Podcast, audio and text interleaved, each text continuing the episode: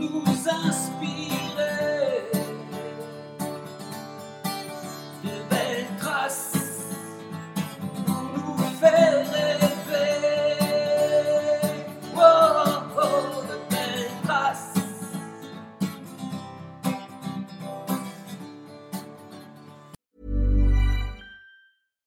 Sandra, and I'm just the professional your small business was looking for. But you didn't hire me because you didn't use LinkedIn jobs. LinkedIn has professionals you can't find anywhere else, including those who aren't actively looking for a new job but might be open to the perfect role, like me.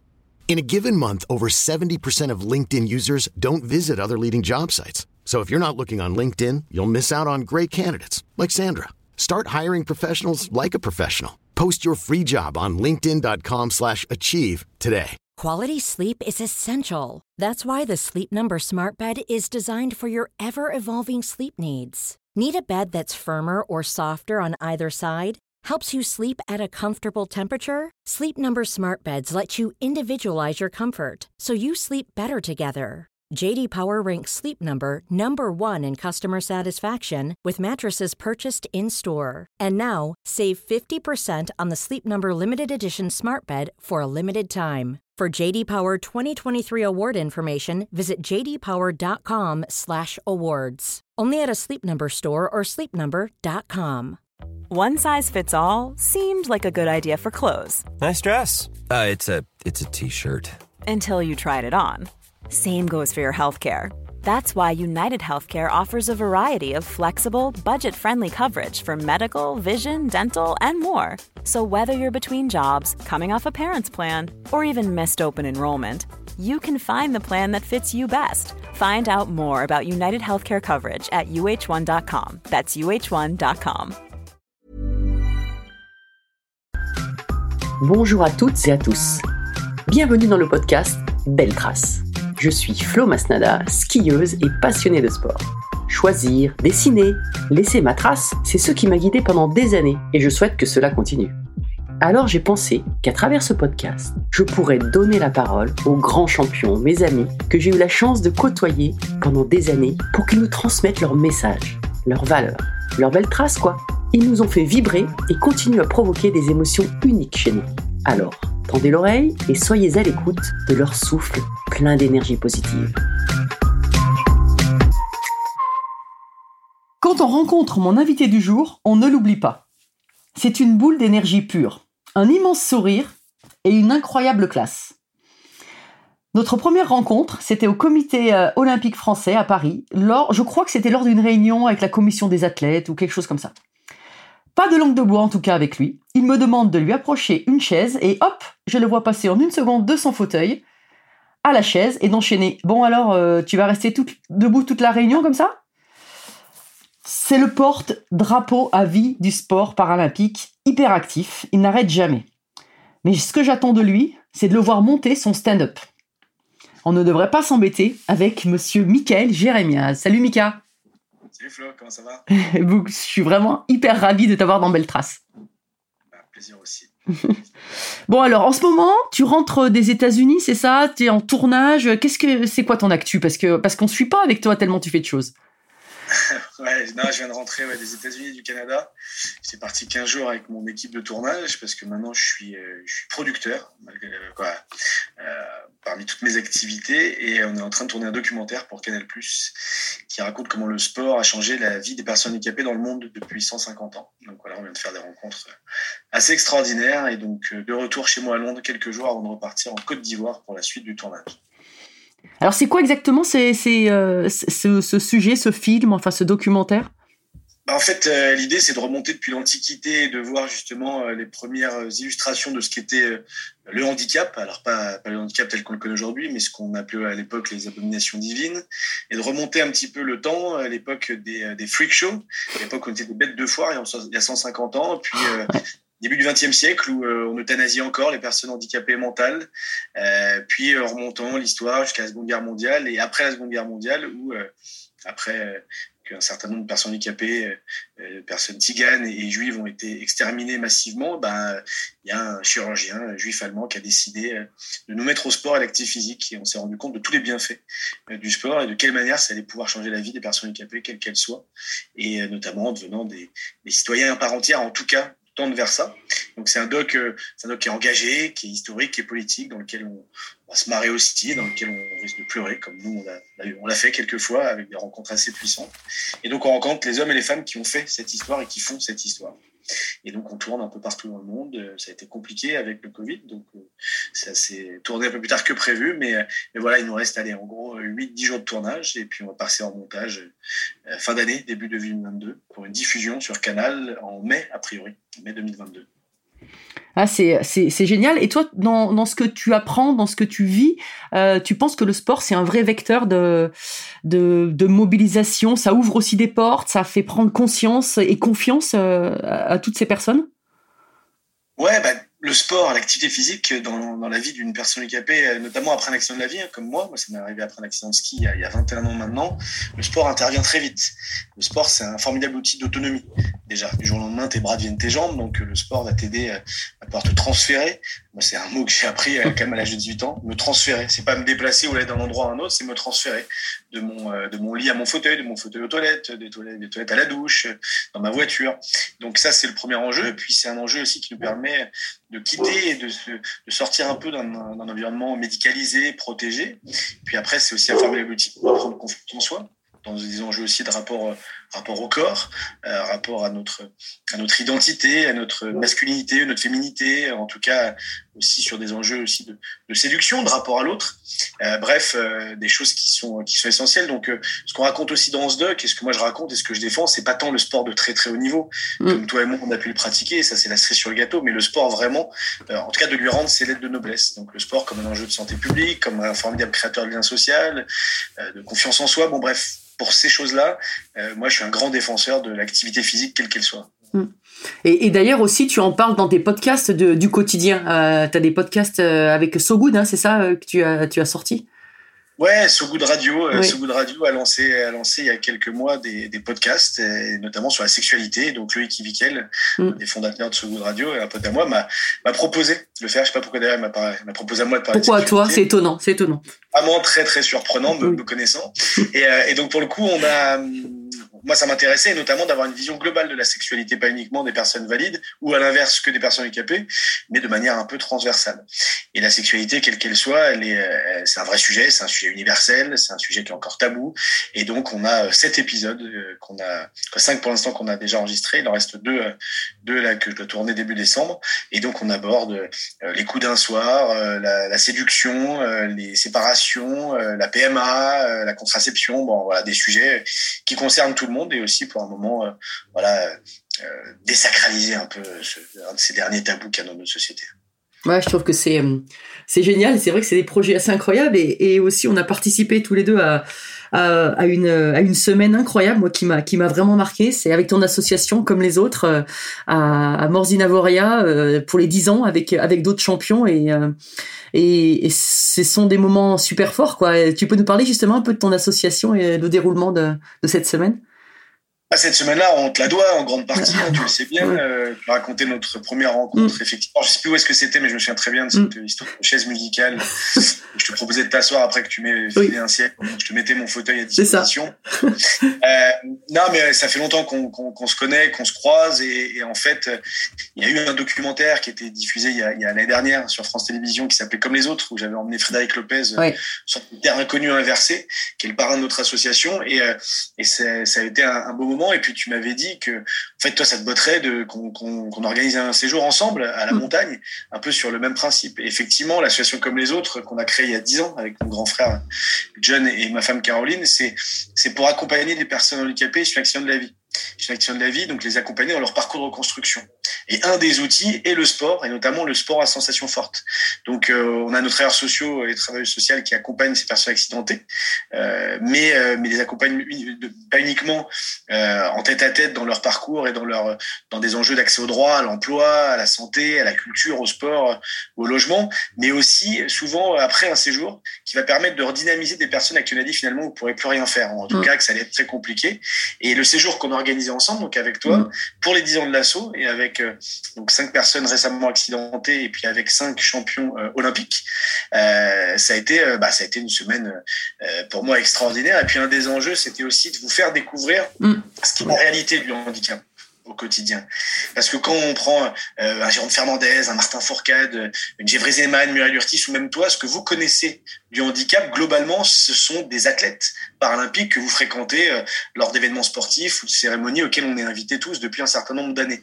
Et, en fait, effectivement, nous sommes des personnes handicapées, mais on est aussi euh, des sportifs de haut niveau. Et donc la question du handicap et des, euh, et des conséquences du handicap au quotidien, on les a, d'une certaine manière, appréhendées, gérées et dominées depuis, depuis un certain temps. Mais quand tu auras un accident de la vie, et tous les obstacles qui se qui se dressent devant toi et la complexité de la vie que tu, as à ce moment-là, ben c'était aussi pour vous sensibiliser parce que vous êtes des formidables ambassadeurs et, l'idée d'avoir cette vision un peu plus euh, un peu plus juste de ce qu'est la réalité du quotidien des personnes handicapées. Et ça a fait une semaine incroyable tant pour les personnes handicapées que pour les personnes valides, pour un groupe, pour un collectif. Ça a été un moment, euh, c'était une semaine magique et, les retours que j'ai eus de, de, part et d'autre, ça a été ça. Ça a été une voilà une de vacances où tout le monde est arrivé avec ses peurs, ses a priori, ses certitudes et puis tu repars changé. Et, je pense que c'est un formidable booster pour, bah, pour les dix personnes qui sont parties ensemble pendant ce séjour. Et puis c'était les dix ans. Et donc c'était aussi une belle manière de célébrer euh, les dix ans de l'association parce qu'elle se développe bien cette, cette belle asso J'en suis très fier. Ouais, ouais, je te, je te confirme que c'était euh, que c'était super fort et euh, et que dans ces moments-là, euh, on, on reçoit plus que qu'on ne donne en fait. Et, et c'est ça qui est riche et cette prise de conscience avec avec des personnes en fauteuil. Même si moi j'avais j'avais déjà passé des week-ends avec Sandra Laura, autre que que seulement seulement de la vie quotidienne quoi. Enfin, dans toute sa phase de rééducation, mais c'est très important de de. Enfin, c'est le mot important, c'est même pas ça quoi. C'est je dirais pas que c'est vital de, de, de, passer ces moments-là parce que ça ouvre les yeux, ça ouvre les émotions, ça. Et puis on est tous des êtres humains et les relations sont tellement fortes dans ces moments-là.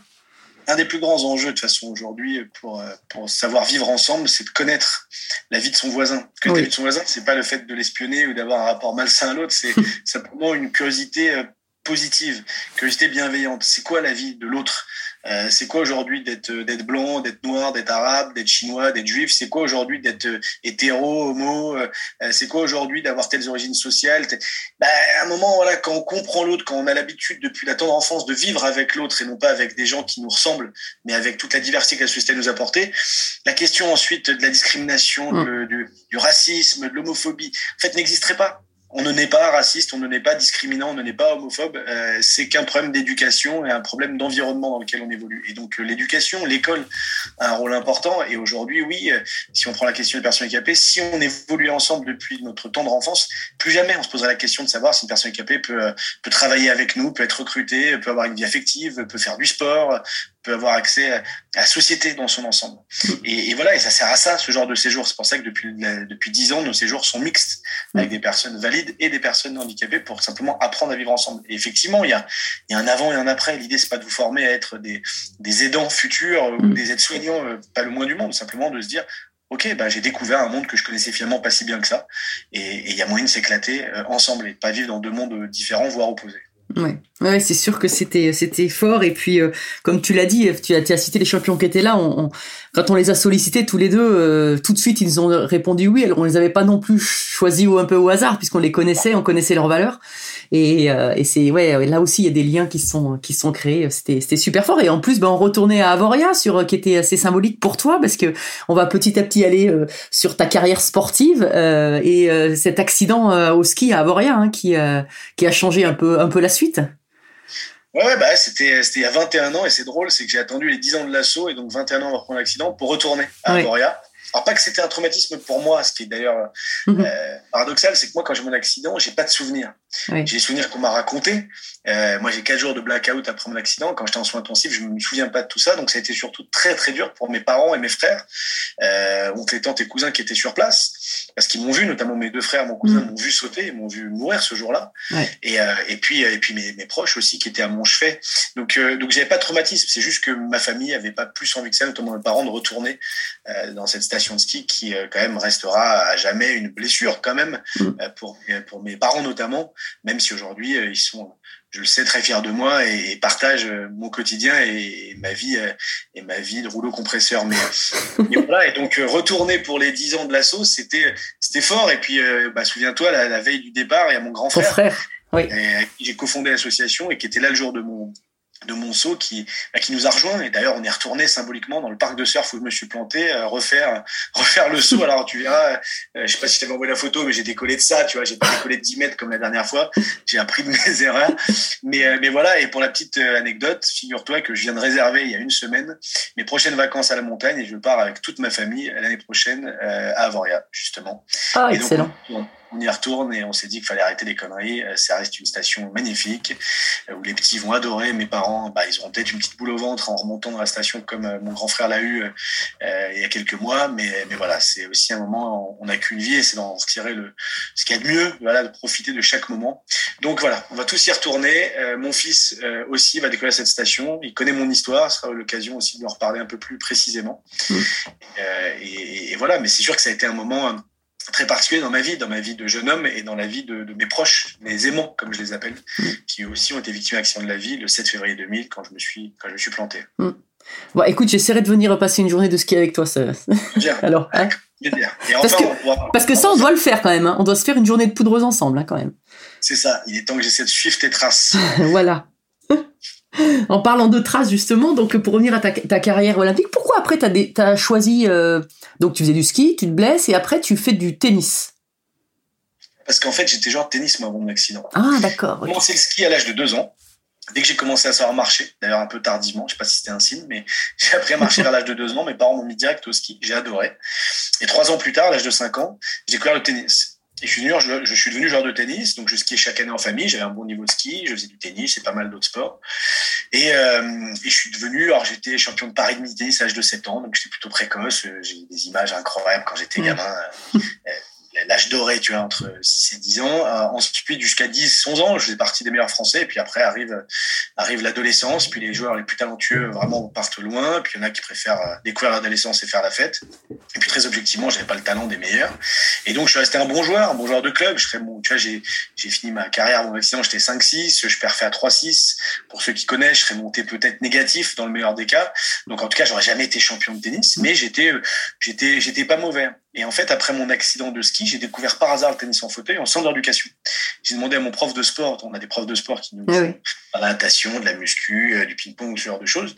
Je lui ai dit, écoute, j'ai vu, euh, j'ai vu un terrain de tennis dans le gymnase, est-ce qu'on pourrait faire quelques balles? Alors que je connaissais pas du tout le tennis en e-sport, le, le- le sport paralympique, c'était des mots qui ne faisaient pas partie de mon vocabulaire. Et il me fait, bah ouais, avec plaisir. Et donc, la première fois que j'ai joué, c'était quelques mois après l'accident, dans un fauteuil de basket, qui ressemble grosso modo à un fauteuil de tennis, et dans le gymnase de mon centre d'éducation de Coubert. Et là, je tape quelques balles, il me fait, mais tu te démerdes super bien. Et je lui raconte mon, Oui. mon parcours de joueur de tennis. Et les mecs sont quand même bons. Deux jours plus tard, t'as Pierre Fusal, le directeur sportif du tennis en fauteuil, qui se pointe dans mon centre. Parce que, euh, parce qu'il avait entendu parler de moi. Il fait, ah, bah, t'étais 5-6, ah, t'as 18 ans. Et puis, euh, puis t'as le bon handicap. Je fais, c'est quoi le bon handicap? Il fait, bah, t'es paraplégique, mais incomplet. Donc, c'est-à-dire paralysé membre inférieur, mais euh, de manière incomplète. Donc, le fait d'avoir tous mes abdos, pouvoir me mettre un peu debout, euh, et donc d'avoir un peu de mobilité. Et, et voilà. Donc, sans, sans plus de cynisme que ça, parce que c'est devenu un ami, et puis je vois très bien ce qu'il voulait dire à l'époque. Et donc, euh, accident février 2000, découverte de la Coupe du Monde par équipe en juillet 2000, qui avait lieu à Paris. Et donc, je me pointe là-bas avec mon père et mes frères. Et je regarde la finale qui oppose les Pays-Bas à l'Australie. Et sur le terrain, il y a les quatre meilleurs mondiaux. Il s'avère que les quatre premiers mondiaux, euh, Robin Amerlan, euh, Ricky Mollier chez les Pays-Bas et chez, les Hollandais et David Hall et David Johnson chez les Australiens, étaient les quatre premiers mondiaux. Je regarde les matchs et à la fin, je me retourne vers mon père et mes frères. Je fais, vous voyez, ces mecs-là, un jour, je les battrai. Donc là, à ce moment-là, il s'était rassuré, toujours aussi branleur avec la même grande gueule. Cinq ans plus tard, après m'être entraîné, avoir fait des compétitions dans le monde entier, cinq ans plus tard, la prophétie s'est réalisée. Il m'en manquait plus qu'un à mon tableau de chasse. C'était le numéro mondial, David Hall, l'Australien, Mhm. que j'avais pas battu. Et je le joue en finale du BNP Paribas Open de France, qui a lieu à Antony, près du parc de Sceaux. Je suis mené 5-0 au troisième set, il y a 500 spectateurs, 499 pour moi, 1 pour l'Australien, c'était son coach. Et je gagne 7-6 au troisième set en gagnant 7-0 dans le tie-break.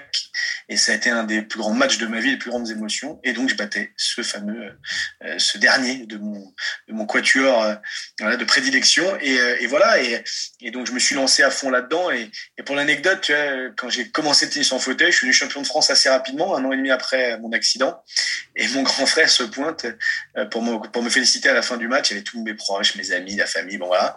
Et il fait putain gros, ce sport il était fait pour toi. Je fais comment ça? Il me fait t'avais euh, t'avais un mental d'acier, t'avais une technique de dingue, mais t'avais un jeu de jambes de merde. Oh. et au moment où il me sort ça, c'est- tellement vrai. C'est que j'étais j'étais un vrai bon janté, j'avais un putain d'œil, putain de truc, mais j'étais pato à l'âge de 15-16 ans, j'étais un beau pato, euh, tu vois. Mm. Et, euh, et, et c'est pour ça que moi, j'ai rapidement progressé au tissu en fauteuil, c'est que j'avais cette technique et puis j'avais envie de bosser dur et j'étais plutôt costaud du haut du corps. Et, euh, et voilà, donc, donc je me suis lancé là-dedans, sauf que le ski reste, reste et a toujours été fait partie de ma vie. Tu vois, quand j'ai eu mon accident de ski en février 2000, en, en- en février 2021, je suis reparti, alors c'était pas à Voria, c'était à Mm. Créolière, avec euh, mon grand frère, avec Stan, avec qui j'avais fait ce fameux concours de saut qui, Ouais. que j'ai gagné, hein, puisque Ah, t'as gagné, ouais. Ah, bah, quand même. de réception. On parlait pas de réception. C'était le plus haut. Le plus haut, j'ai gagné. La réception, on s'en foutait. Et puis avec Cyril, qui était, qui est un ami et qui m'a appris à skier, euh, à skier en fauteuil. Donc je suis retourné euh, dès l'année d'après parce que ça reste encore aujourd'hui et depuis toujours mon sport préféré. Oui, bah, t'as raison, moi aussi. Mais, mais Anna, mais en termes, pour moi, en termes de liberté, en termes de glisse, en termes de sensation et puis en termes de paysage, c'est deux points celui que je préfère. Je me suis jamais lassé d'un paysage de montagne et des sensations de glisse, de ce silence, à part quand tu arrives à la folie douce, mais ça, c'est la partie sympa aussi. Ce que je veux dire, c'est, c'est quand même magique. C'est quand même Ouais. magique. Ouais, ouais, c'est sûr. Et alors, pour, pour revenir au tennis, euh, qu'est-ce que tu as mis en place justement? Parce que quand tu as dit euh, je vais tous les battre, tu as été numéro un mondial finalement en 2005, hein, je crois. Euh, qu'est-ce que tu as mis en place, toi, euh, physiquement, mentalement, pour, euh, pour aller tous les battre, quoi? Parce que c'était euh, c'était pas évident non plus, quoi. Enfin, je veux dire, il y avait quand même plus de structures à l'étranger qu'en France à ce niveau-là, à ce moment-là. En France, oui, effectivement, il y avait pas, il y avait pas, c'était pas ultra développé. Alors, on avait quand même un ancien numéro un mondial, Laurent Giamartini, qui, qui d'ailleurs continue la compétition. C'était arrêté pendant dix ans et est revenu. Euh, mais euh, qui, qui lui euh, était, euh, était, euh, voilà, avait une structure euh, de, de haut niveau. Mais la réalité, c'est qu'en fait, moi, j'ai été le premier, Mm. en tout cas un des premiers sûrs, mais a priori le premier de ce qu'on m'a dit, à, à j'ai à me constituer une structure professionnelle, c'est-à-dire avec un entraîneur, des sparring partners, avec un staff médical et avec aussi et notamment un préparateur physique. À l'époque, Ouais. il n'y avait pas de préparateur physique dédié. Et donc moi, quand j'ai commencé Tiers en fauteuil à Montreuil, dans l'académie de Patrick Moratoglou à l'époque, Mhm. euh, et ben en fait, euh, en plus du coup de moi qui m'a filé, il m'a mis à disposition un préparateur physique qui était aussi préparateur mental, Gérald Cordemi, euh, qui par la suite a entraîné notamment Serena Williams. Et puis il est parti avec moi pendant plusieurs années jusqu'au moment où je suis devenu numéro un mondial. Donc lui, associé à Jérôme Delbert, qui était mon entraîneur de l'époque, on a créé en fait cette structure-là. Et, et c'est ça moi que j'ai pu apporter. Et puis ensuite, bah, les clés, euh, tu les connais. hein. Il y a évidemment tout ce que le talent a pu t'apporter euh, de, de niveau technique. euh, voilà. Bon bah là-dessus, euh, je suis pas le seul. Il y en a un certain nombre qui sont capables. Après, bah c'est le travail. Et donc en fait, j'ai énormément, énormément bossé, notamment physiquement, dans l'apprentissage de, de la manipulation du fauteuil, euh, dans le fait de développer un haut du corps parfaitement adapté au tennis en fauteuil. Et puis, bah, m'entraîner encore plus qu'avant quand j'étais valide, c'est-à-dire devenir professionnel, m'entraîner 6 jours sur 7, physiquement, euh, tennistiquement, mentalement. Et, voilà, et j'ai développé des capacités que, que j'estimais pas, en fait, que j'imaginais pas. Et je suis devenu professionnel en 2004 quand, euh, après avoir participé aux Jeux d'Athènes, j'ai eu ma médaille de bronze en simple et d'argent en double, mes premières médailles, et que euh, le groupe Lagardère m'a sponsorisé. Donc euh, j'ai été le premier athlète, je pense, a priori le premier ou un des premiers à être professionnel, c'est-à-dire à gagner ma vie grâce à mes revenus liés à mon activité sportive. Mm. Pas avec des subventions ou des, ou des dons, mais euh, avec mes contrats de sponsoring et mes gains au tournoi. Et euh, ça m'a emmené euh, sur, après, voilà, une quinzaine d'années de, de, de, de carrière. Et ça, tu tu le, toi, tu le vivais bien parce que ça aurait pu te mettre un peu une pression un peu supplémentaire aussi parce que parce que ça, tu changeais de statut finalement quoi. Tu tu passais presque de d'amateur à pro. Bah, c'est pas presque d'ailleurs, je suis Oui. passé d'amateur à pro. Euh, non, ça m'a pas apporté de pression par rapport à mes partenaires, par rapport aux médias ou à mes proches. Ça m'a apporté une pression très personnelle le jour où je suis devenu numéro un mondial et rien à voir avec les sponsors, mais à voir avec le statut numéro un mondial. Ouais. Quand je passais mon temps à chasser, tu vois, à, aller, à courir après, à rouler après cet objectif-là, j'étais un rouleau compresseur. Et rien ne me faisait peur. Et en fait, le jour où je suis devenu numéro- mondial, et c'est ce qui m'a coûté, à mon avis, cette place-là, je suis devenu conservateur. Je me suis dit, bon, maintenant, je suis numéro mondial. Ah maintenant, oui. ça veut dire qu'il faut que, euh, que le statut se, se, se, comment dire, se répercute aussi dans ma façon d'être. Moi, j'ai toujours été quelqu'un qui travaillait énormément, mais qui avait besoin de décompresser le soir, boire un petit verre de vin rouge avec mon frère qui me coachait, euh, d'aller euh, entre deux tournois faire la fête. Euh, tu vois, j'étais, euh, j'étais entre, entre un Federer et un, et un- très humblement, hein, et un Benoît Paire. Oui. C'est-à-dire que j'avais besoin, ou non, plutôt un Nadal et un Benoît Paire. Voilà. Oui. J'avais besoin d'être le celui qui bosse le plus, qui se lève le plus tôt, qui se couche le plus tard pour travailler, et en plus avec un jeu très physique. Mais par contre, j'avais besoin à un moment de brûler la vie. Puis jusqu'à l'âge de 26-27 ans, j'étais célibataire. Donc autant te dire que quand tu voyages à travers le monde aussi, tu as envie de vivre ces années-là et ces moments-là. Et donc, euh, et donc voilà. Mais, euh, mais j'ai commencé à me dire, attends, mais je peux plus faire ça. Je suis numéro mondial, il faut que je montre l'exemple. Et en fait, je pouvais montrer l'exemple tout en gardant justement cette folie et cette liberté. Je l'ai gardé dans ma vie, dans ma vie d'homme. Mhm. Euh, et donc c'est ce qui fait que quand tu m'as rencontré et quand là, tu viens de faire, bah, bah, voilà, c'est ce que tu, ce que tu décris, c'est ce que je pense être euh, profondément. Mais dans le tennis, j'ai euh, j'en ai gardé un peu sous la pédale. Et ce qui fait qu'en simple, je n'ai plus jamais après été numéro un mondial. En double, oui. Euh, Et puis j'ai fait des sur quelques matchs dans les années qui ont suivi des performances en double. J'ai tout gagné en simple, euh, encore battu les meilleurs mondiaux, même peu de temps avant la fin de ma carrière. Mais j'avais plus plus en tout cas trouvé la bonne la bonne méthode pour rester numéro un mondial ou le redevenir. Et alors du coup, cette année-là, euh, quand tu as été numéro un mondial, est-ce que tu avais des rituels particuliers avant tes matchs Euh, Est-ce que tu disais des, des mots, des échanges bah, avec ton frère ou ton prep mental Euh, Qu'est-ce que, Est-ce que tu avais des, ouais, des, des, une routine et des, des rituels là-dessus? En fait, j'avais un truc, euh, donc ça remonte, hein, t'imagines, a plus de 15 ans, à moment-là, une des grandes stars du rap américain, c'était 50 Cent. Ouais. Et avec son groupe G-Unit. Il avait une chanson qui s'appelait, euh, pas une chanson, mais il avait un refrain, il faisait G-Unit. Et en fait, c'était dans un délire avec mon préparateur physique, euh, physique, avec Gérald, euh, grand fan aussi de rap américain. Et donc, je me conditionnais avec la musique et notamment avec, euh, avec euh, du hip-hop US et du rap américain. Et c'était un petit peu le truc, c'est que c'est un mec qui est arrivé, qui a failli crever, il s'est pris 9 balles et qui a dit ok moi j'arrive, ma diction elle est elle vous la kiffez mais en fait elle vient aussi du fait que je me suis pris une balle dans la dans la gueule, dans la bouche Euh, et, euh, et donc moi je vais arriver avec ma bite et mon couteau et je vais faire ce que j'ai à faire et, euh, et je vais conquérir le monde. Et il y avait un côté quand je me conditionnais avec mes écouteurs avant, alors c'était pas les gros casques comme euh, comme maintenant, on était à l'ancienne avec des petits écouteurs à fil, tu vois.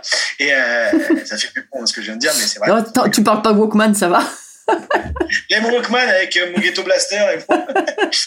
non et pour le coup et pour le coup j'étais là-dedans.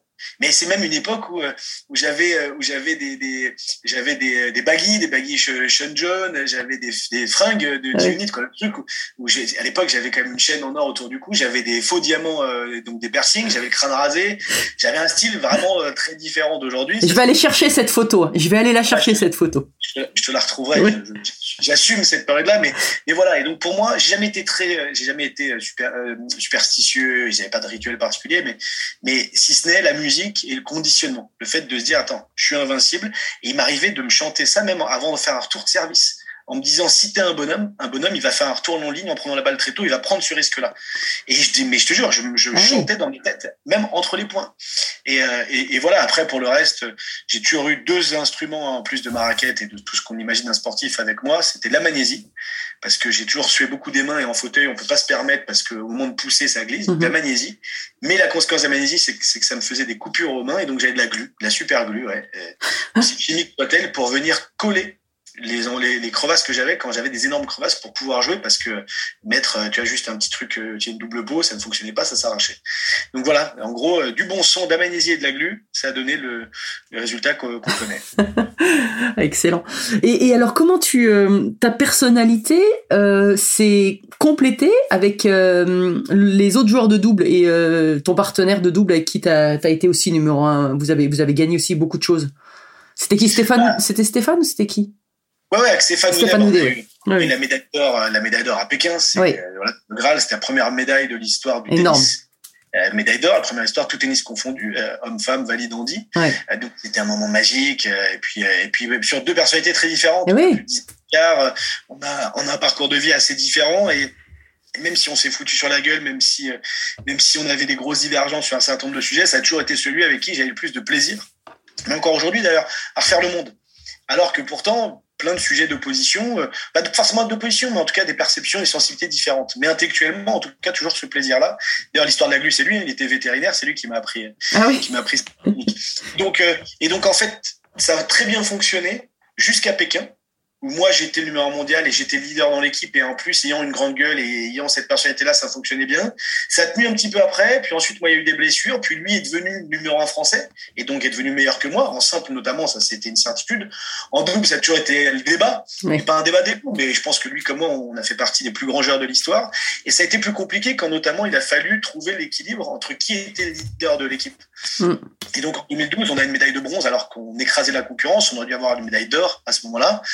Et, et puis voilà, et donc après, bah, comme avec tous mes partenaires, parce qu'il s'avère que j'ai gagné euh, l'or avec Stéphane, mais j'ai gagné euh, le, le, le Masters de double avec, euh, avec Tom Ekberink, un joueur hollandais, j'ai gagné tous les tours du Grand Chelem avec des partenaires différents. Et donc, et donc à un moment, bah, c'est aussi euh, dans le travail d'équipe, savoir, savoir se répartir les rôles, être capable de, de crever sur le terrain pour l'autre.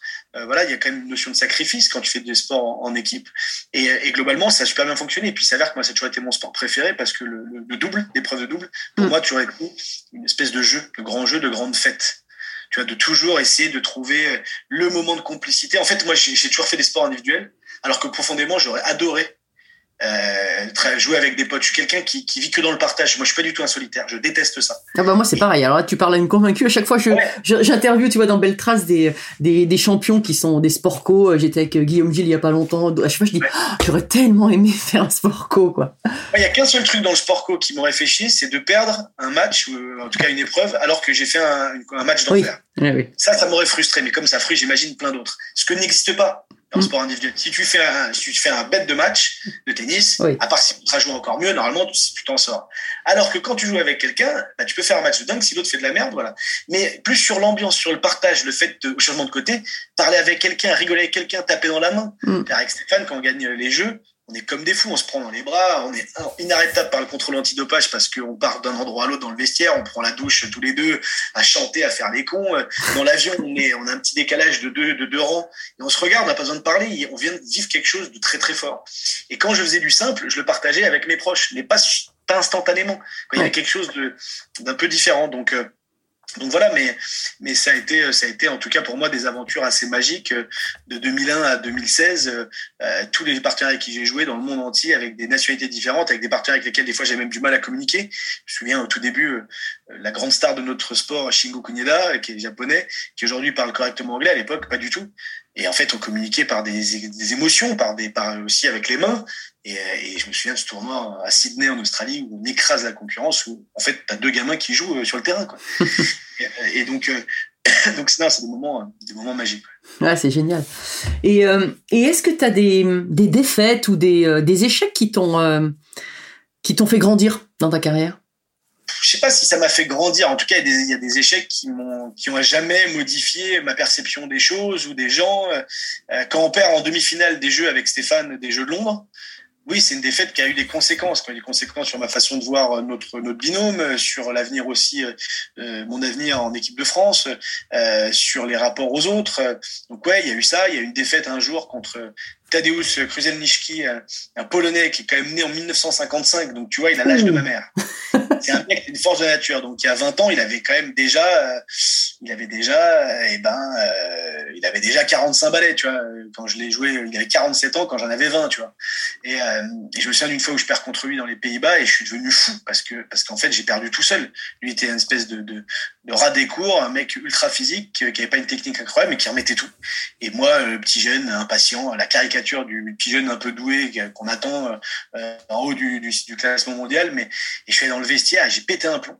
Tu me, tu, tu me verras jamais, tu m'auras jamais vu sur un terrain de tennis quand je faisais tennis en fauteuil casser une raquette, taper une raquette, jamais. Je l'ai fait jusqu'à l'âge de 15-16 ans, puis j'ai fait un an de sophro et plus jamais je l'ai fait. Par contre, je pouvais être verbalement un petit peu, euh, voilà, un petit mmh. peu dur. Et par contre, c'est la seule fois de ma vie dans le vestiaire, dans le vestiaire, j'ai pété un plomb. Je suis arrivé, j'ai pris le banc, j'ai jeté le banc, j'étais dans un état, je me dis, mais tellement vénère d'avoir perdu ce match-là. Euh, mais, mais ça n'a eu, c'est pas le truc de tu vois ce qui ne te tue pas te rend plus fort. Moi je crois pas en tous ces trucs là, euh, toutes ces fins, toutes ces formules, tous ces trucs là. Euh, oui, on apprend de ses défaites. Ouais, on apprend aussi très bien de ses victoires. Hein. Euh, je préférais ne faire que gagner que perdre. Euh, ça c'est de la philosophie et, et, qui s'applique pas à tout le monde. Globalement, les défaites comme les victoires t'apprends t'apprends de tes points forts et de tes points faibles et que et que pour être le meilleur et eh ben il faut renforcer ses points forts et, pallier à ses points faibles. Euh, voilà mais j'ai pas eu une défaite. J'ai eu des défaites par contre qui m'ont fait du mal oui. C'est contre le polonais euh, en finale des Masters de simple contre Robin Merlan euh, aux Pays-Bas le fait voilà, il y a eu quelques défaites et quelques victoires que j'ai pas eues qui m'ont qui m'ont manqué, mais globalement, globalement, euh, je suis assez fier de ma carrière. Euh, j'aurais pu mieux faire, hein, comme tout le monde, on peut toujours mieux faire. Mais, euh, mais c'était à refaire, j'y toucherai pas parce que parce que je me suis quand même éclaté. J'ai fait quatre Jeux paralympiques, que j'ai gagné quatre médailles de toutes les couleurs, que j'ai été porte-drapeau, ah ce qui est quand même, euh, ce qui est quand même quelque chose d'assez ouais d'assez unique dans la carrière d'un athlète parce que autant des athlètes médaillés et des athlètes qui vont au jeu il y en a il y en a des milliers depuis la nuit des mm. temps des athlètes qui sont dont on attend d'être le porte-drapeau l'ambassadeur le porte-parole le grand frère ou la grande sœur bah, c'est plus rare. Et donc c'est une reconnaissance évidemment de ton parcours de, sportif, de l'excellence de ton parcours sportif, mais aussi de tes capacités à incarner un certain nombre de valeurs et d'être un meneur d'hommes. Et, euh, et, et, ça, euh, voilà, ça reste quelque chose de, de, de, fou. Et puis dans la carrière d'un sportif, il y a aussi la, la reconversion et l'après-carrière qui pour moi aussi est déterminant. Et quand je vois tout ce que je fais aujourd'hui, le global, voilà, ce, que, ce qui m'est arrivé depuis 21 ans, mon accident de vie, la découverte du sport, la fin des études, euh, la, la, le voyage à travers le monde, euh, les performances sportives, la vie affective, les soirées, les meufs, euh, puis l'engagement politique, puis euh, la reconversion. Bon bref, ma femme, mon fils, je, je, change rien aujourd'hui. Aujourd'hui, je change rien. Euh, et donc, euh, et donc, euh, donc voilà. Après, oui, on peut toujours chipoter. Ouais, mais tu tiens de cette défaite de 2007 si tu avais joué plus sur son revers. qui, en plus, je m'en souviens même pas. J'ai aucune mémoire moi, de mes matchs comme les, les, gars ou les meufs qui disent ouais, je me souviens très bien. Tu menais 4-3, 40-15 au troisième. Non, mais je me souviens de trois matchs dans ma vie, tu vois ce que je veux dire. Non, puis de toute façon, souvent, effectivement, je suis d'accord avec toi, on parle souvent des, des défaites, mais est-ce qu'on se centre pas des fois trop sur les défaites et pas assez sur les, sur les positifs? Parce qu'on est très, ah bah tiens, on pense, euh, tu sais, c'est comme les, quand on souligne les fautes des gamins sur la dictée en rouge et puis on dit pas, bah ouais, d'accord, ok, t'as fait deux fautes, mais sinon, 90% c'est juste, quoi. Et euh, il faut s'appuyer là-dessus, sur le positif, quoi. Moi, je pense que oui, et, plus que jamais. Tu vois, je reviens de tournage et on a tourné avec Tim Schreiber. Tim Schreiber, c'était le neveu, quoi, c'est le neveu de, de, de, Kennedy. Donc, la sœur de Kennedy s'appelait euh, Eunice, Eunice Schreiber. Donc, Eunice Kennedy et Eunice Schreiber. Et elle est, euh, et en fait, elle a créé les Special Olympics. Mm-hmm. Euh, elle a eu, elle a eu une sœur, Rosemary Kennedy, qui en gros avait un handicap mental et qui à l'époque bah, été lobotomisée parce que c'était les techniques pratiquées. Et donc, elle était une sorte de légume, tu vois. Et donc, ça a donné l'envie à sa, à sœur, Eunice, de créer les Special Olympics. Donc, qui sont euh, des jeux réservés à des personnes qui ont, qui ont des handicaps mentaux. Euh, tu as 7000 participants. Tu vois, en 2023, c'est les prochains, tu en as 7000. T'imagines 10 000 aux Jeux Olympiques, 4500 Paralympiques, tu en as 7000. Et on discutait avec Tim Schreiber, donc, qui est le fils de Nice Kennedy, qui est le président euh, des Special Olympics. Donc, on le rencontrait à Washington. Et le mec te raconte justement que le premier combat de ses parents d'enfants euh, d'enfants euh, handicapés euh, mentaux, c'est pas tant la performance. La performance, pourquoi pas? C'est que c'est la première fois qu'on leur dit vous êtes vous êtes bon dans ce que vous avez fait, vous avez réussi, vous avez accompli, on est fier de vous. La valorisation de ce qui est fait, pas de vous dire vous êtes nul, vous n'avez pas couru assez vite, vous n'êtes pas sauté assez haut, vous n'êtes pas allé. Tu vois, on est dans l'opposé du vite, plus haut, plus fort. Et l'idée, c'est pas juste de faire du social en disant bah comme ils sont pas capables aussi bien que les valides d'aller vite, haut et loin, on va juste les encourager. Non, c'est qu'en fait, est-ce que ça rend vraiment heureux de courir en permanence après la productivité, après la performance, après l'excellence? Plus je vieillis, moins je me dis que c'est le cas. Et pourtant, je suis motivé par ça. Mm. Dans ce que je dans ce que j'entreprends, je suis un compétiteur, j'ai toujours envie d'aller plus loin parce que j'ai évolué dans le, dans le sport et dans le sport de haut niveau notamment. Mais quand tu y penses, t'as qu'une putain de vie et, et, de quoi on a besoin quoi. Moi quand j'ai moi, la seule chose que je dis à mon fils, c'est pas bravo, t'as gagné, t'es le meilleur. C'est bravo, t'as donné le meilleur de toi-même, bravo, tu t'as pris du plaisir. Est-ce que j'ai le matin, je lui dis amuse-toi bien à l'école. Je dis pas apprends bien, je dis amuse-toi bien. Et mm. je lui dirai tous les jours de la vie, amuse-toi bien. Et quand il fait du sport, je fais, et la seule chose que je veux m'assurer, c'est qu'il ait pris du plaisir et qu'il se soit défoncé, tant pour lui que pour les autres. Et qu'il fasse du tennis, qu'il fasse de la natation ou du foot, qui sont les sports qu'il pratique euh, chaque semaine euh, actuellement. Donc tu vois, les, les sportifs sont condamnés aussi à faire du sport. Je mets la guitare la semaine prochaine. Voilà, quand même, je tiens à le préciser. C'est quoi, t'as dit? La guitare, je mets ah. la guitare la semaine prochaine. Et euh, non, mais pour le coup, pour le coup, c'est ça, c'est ça que tu as envie de raconter. Parce que qu'est-ce qui fait? Tu parlais des notes à l'école. Moi, j'ai que des mauvais souvenirs quand j'étais tout gamin. Mm. C'était la sanction. Tu vois, il y a quelqu'un qui disait, ça sert à rien quand tu reviens d'un contrôle de dire à tes parents que tu l'as raté ton contrôle, parce que tu vas te faire défoncer deux fois parce que tu l'as raté, et une semaine après quand tu auras ta note. Donc à chaque fois, moi, je disais, je dirais à mon fils la même chose, dis que ça s'est bien passé. Au moins, je t'emmerderai pas. Et puis, euh, quand tu reviendras avec la note, la sanction, quand tu viens, c'est ce qu'on on sanctionne. Une note est là pour sanctionner, elle n'est pas là pour valoriser. T'as fait trois fautes, non, t'as fait 17 bonnes choses. Et c'est ce qui fait que tu as 17 sur 20. Et, et, et, voilà, et pour le coup, euh, pour le coup, oui, c'est, c'est, je pense que c'est une, là, une façon d'aborder l'existence qui est très différente. Quoi. Je veux dire, c'est une approche philosophique de, de, de, nos, de nos vies qui doit être, qui doit être différente. Mais en tout cas, plus vieillis et plus, euh, plus je, je, je, voyage à travers le monde et plus j'échange, plus je me rends compte qu'il faut valoriser ça chez l'enfant euh, et chez l'adulte d'ailleurs, hein.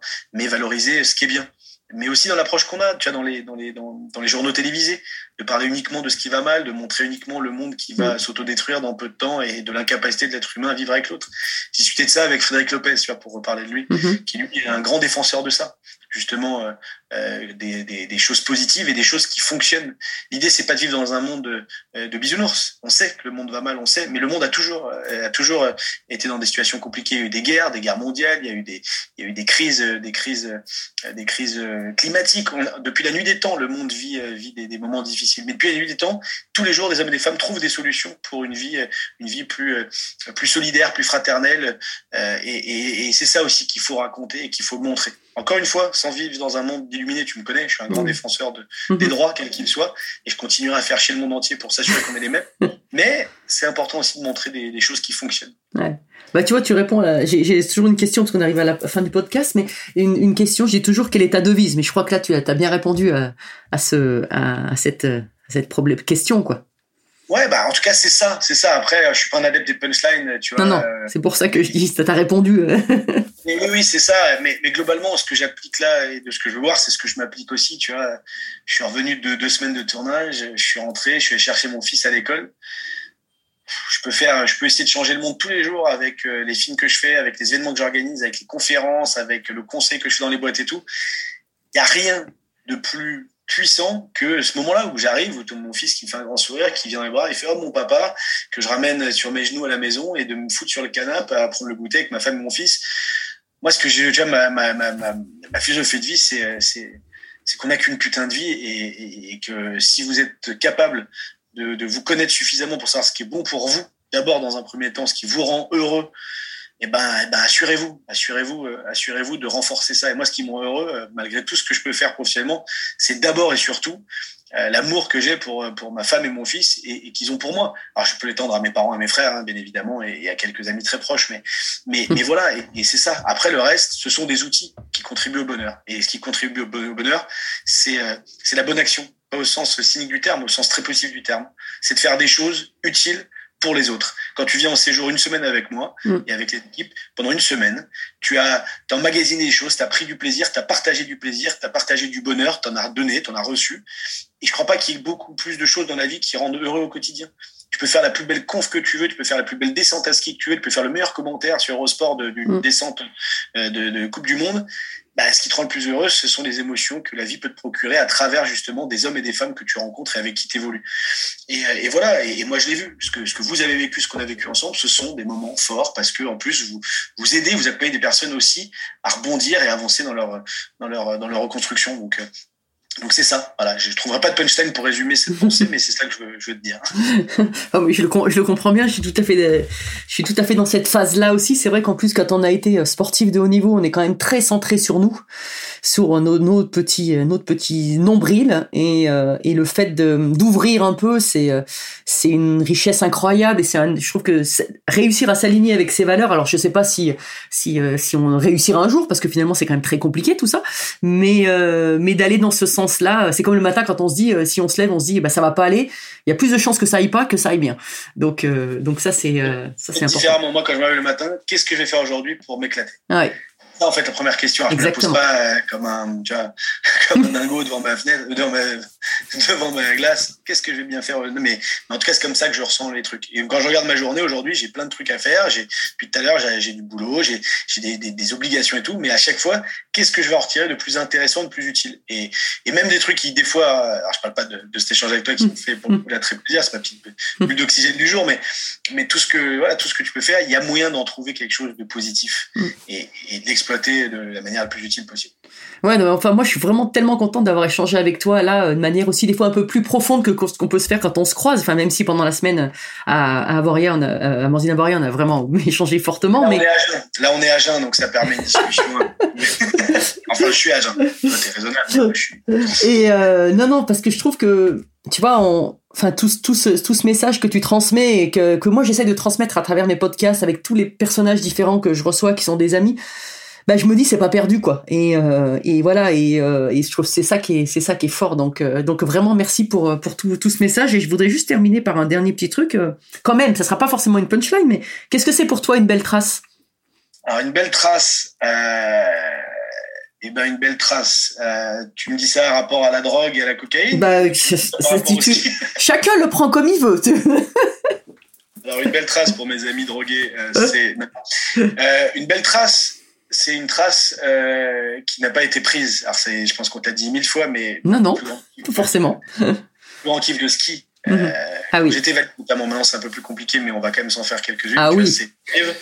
T'as un mur de poudre, enfin de poudreuse, là je suis encore Oui. sur la, la trace Oui. d'avant. Un mur de poudreuse, t'as des traces déjà existantes, ou idéalement il n'y en a pas, et d'aller créer ta propre trace. En fait, euh, si je dois faire un parallèle euh, avec la vie, tu vois, mon côté un peu, un peu poétique, philosophique, c'est, c'est qu'en fait des chemins il y en a partout, et il y en a des milliards qui ont été empruntés, mais il y en a autant encore à emprunter, et, de, voilà, de se laisser la, la possibilité et la liberté d'aller d'aller d'aller créer votre propre trace et d'aller d'aller créer aussi voilà votre chemin euh, en vous libérant de tout ce qui nous formate depuis notre depuis notre naissance. Pour moi, une belle trace, c'est une trace une trace libre.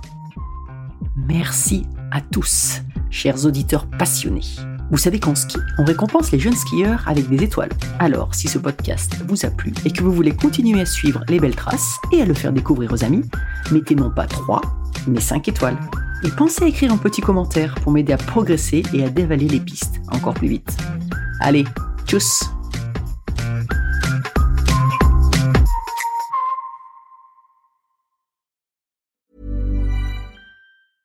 Even on a budget, quality is non-negotiable. That's why Quince is the place to score high-end essentials at 50 to 80% less than similar brands. Get your hands on buttery soft cashmere sweaters from just 60 bucks, Italian leather jackets, and so much more. And the best part about Quince, they exclusively partner with factories committed to safe, ethical, and responsible manufacturing. Elevate your style without the elevated price tag with Quince. Go to quince.com slash upgrade for free shipping and 365-day returns. Ever catch yourself eating the same flavorless dinner three days in a row? Dreaming of something better? Well, HelloFresh is your guilt-free dream come true, baby. It's me, Kiki Palmer. Let's wake up those taste buds with hot, juicy pecan-crusted chicken or garlic butter shrimp scampi. Mm. Hello Fresh. Stop dreaming of all the delicious possibilities and dig in at HelloFresh.com. Let's get this dinner party started.